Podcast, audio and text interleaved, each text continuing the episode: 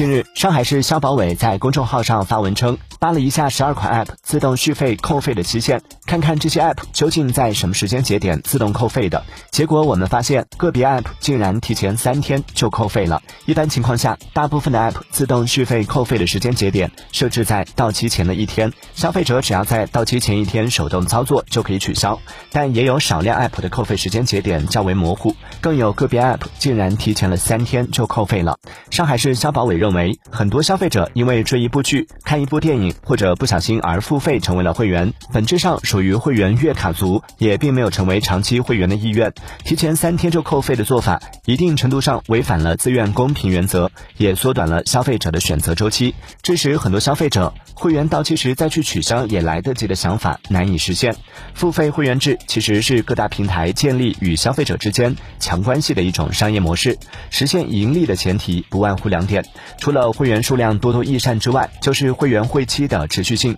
前期。使用一些小套路让消费者者被自动续费，后期设置提前扣费甚至超前扣费，利用会员的粗心大意赚取记忆税，从而完成禁锢会员的最后和关键的一个环节。